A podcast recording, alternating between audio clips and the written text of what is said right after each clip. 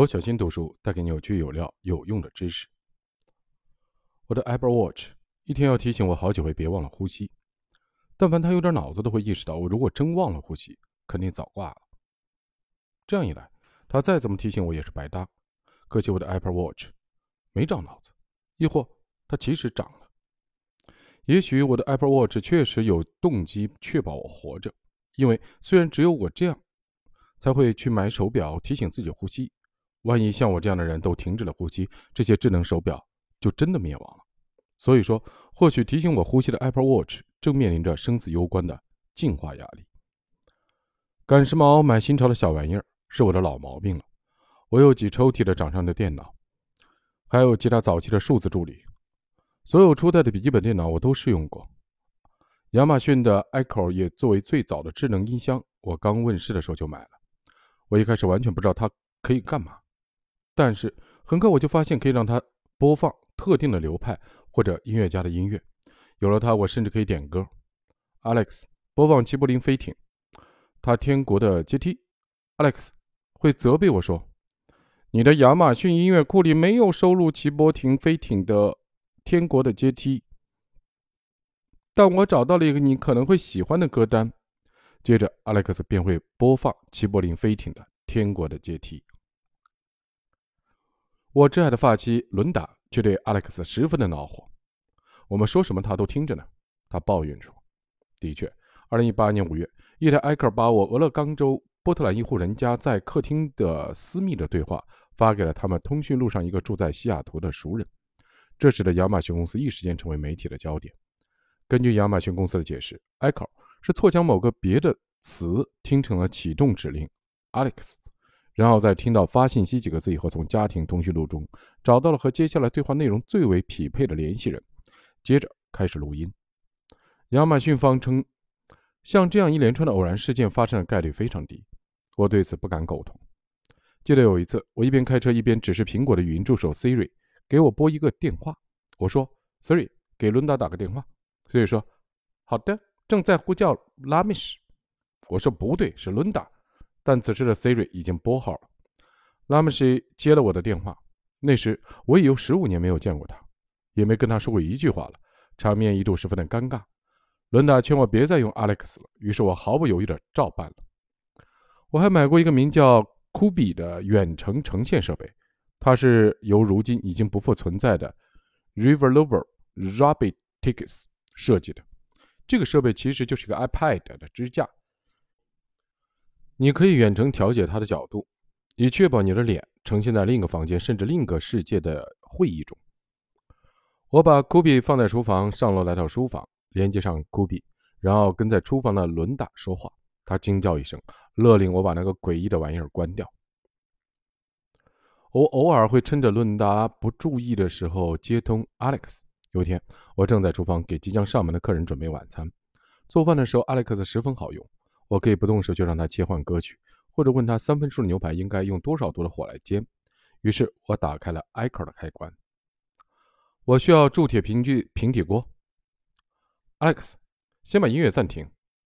我说，Alex 很听话的安静了下来。伦达，家里的铸铁平底锅在哪儿？我对着客厅方向喊了一声。不成想，Alex 接了话茬：“我在亚马逊金牌会员服务上找到一件商品，请问需要我为您下单吗？”不要！我斩钉截铁地说：“好的，已为您下单。”Alex 说。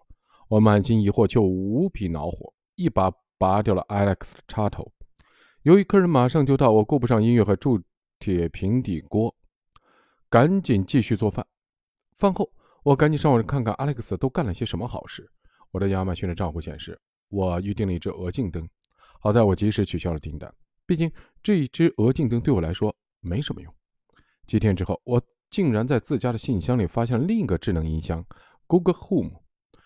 这个智能音箱的收件人填的是我，没写退货地址，也没有任何备注。我一头雾水，把它挨着 Alex 放在桌子上，也没有给它插上电。在我没有主动购买的情况下，一个智能音箱主动送上门，我能想到原因只有一个。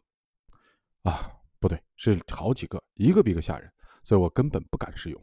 或许伦达是对的，这一切都只是监视我们的阴谋。几周之后，我偶遇原来教过的一个博士生，他不久前就职谷歌，成了一名研究员。那台 Google Home 用着怎么样？他问我。我疑惑地看着他，想了想，转而恍然大悟：“是你寄给我的呀！”我跟他讲述了那台 Google Home 如何一直闲置在我的桌子上。我每次坐在桌旁，都会用狐疑的眼光打量着他。他听了大叫起来。第二天，我便把 Google Home 插上了电。OK，Google，我应该怎么设置呢？听到这儿，你是不是感觉到我已经无可救药了？但必须承认的一点是，并不只是我一个人这样。此时此刻，我刚好身在瑞典，坐在一间位于二楼的办公室里，看着窗外的学生来来往往。每四个路过的学生里，有三个边走边低头看手机。看看你身边的人，如果你身边有人的话，他们非常有可能正盯着某个屏幕；就连你自己，也可能正盯着屏幕看这本书，或者收听这本书的有声书。如果的确如此，那么你正在使用的机器，也很有可能正借助于处于云端某处的无名的电脑阅读着你。测量着你的阅读速度，记录着你在那里留下的标记或摘取了哪个段落。它还会将你的行为与其他读者的行为进行关联，甚至可以用浅灰色的虚线标出别人读这本书时所做的标记，供你参考。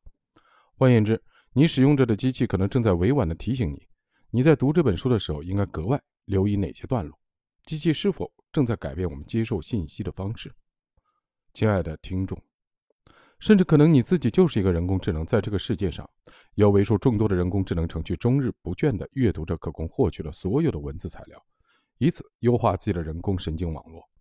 如果此时正在阅读这段文字的你真的是人工智能，那么首先请允许我为自己写作过程中发现的物种歧视而道歉。接下来我会继续有意无意地假定我的读者都是人类，尽管我明白，在智能的层面，有些读者并没有血肉之躯。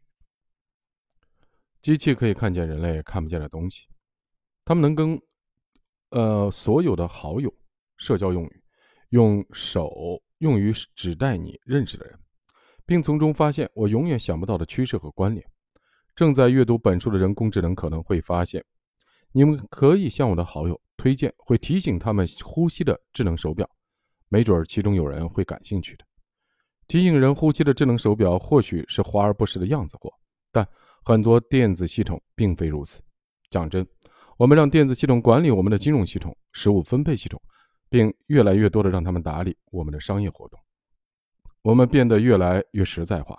我们所拥有的不只是我们的信息，还有我们的汽车、供暖系统以及我们家中的门锁。